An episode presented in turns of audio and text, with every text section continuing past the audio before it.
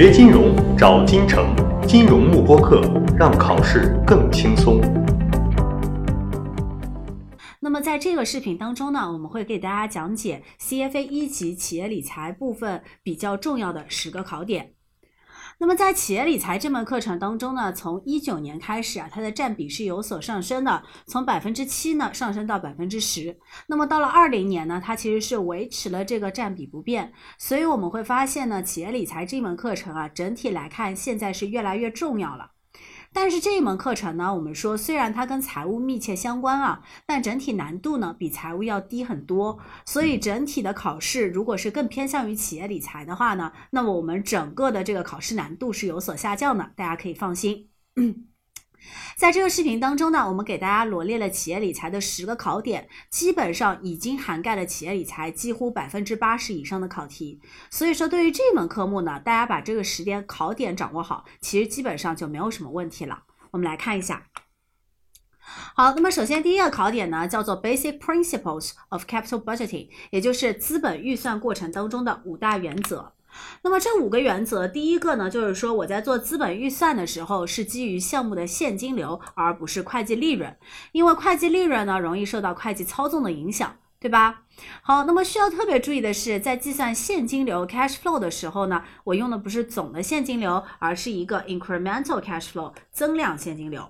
好，比如说我现在 A、B 两个项目，A 项目呢给我带来的现金流是五十万，B 项目带来的现金流呢其实七十万。那么在这种情况下，如果我用 B 项目去替换 A 项目，那么这个替换项目带来的增量现金流 （incremental cash flow） 呢，应该是七十万减去五十万，多出来的二十万才是 B 项目真真正正给我带来的好处，对吧？那我是基于这个二十万呢来进行一个啊价值的计算。好，这是第一点。那么第二点呢，我们知道，由于货币有时间价值啊，所以不同时间点的现金流呢，不能直接相加减，必须通过这个折现来进行一个计算。所以说，现金流出现的时机呢，也非常重要。好，那么第三点就是，由于我想算的是某一个项目给客户带来的真真正正的现金流，或者说真真正正的价值，那么在这种情况下，属于。政府的这部分税收呢，其实要被剔除掉。所以说，所有的现金流在计算的过程当中呢，都是必须基于 after tax 税后的一个价值。好，那么接下来第四、第五个呢，大家可以打一个勾啊，是我们考试的重点。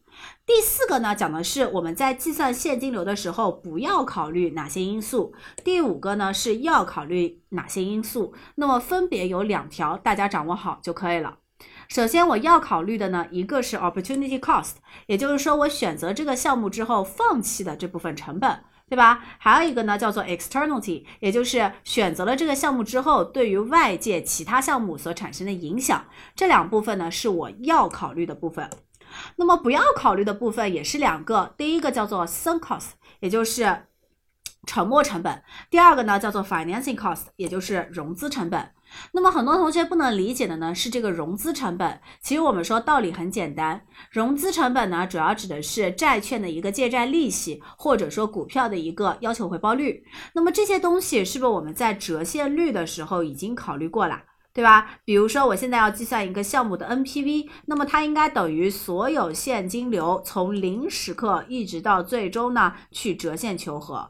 这个时候，我在折现率当中已经考虑了各式各样的融资成本。好，所以说呢，在计算现金流的时候啊，就不需要再重复的去扣除这部分成本了。如果我在计算现金流的时候再考虑的话，是不是相当于这部分利息费用其实是被扣减了两次的？对吧？好，那么这是不合理的。所以这边他说，在计算现金流的时候呢，我是不需要考虑 financing cost 融资成本的。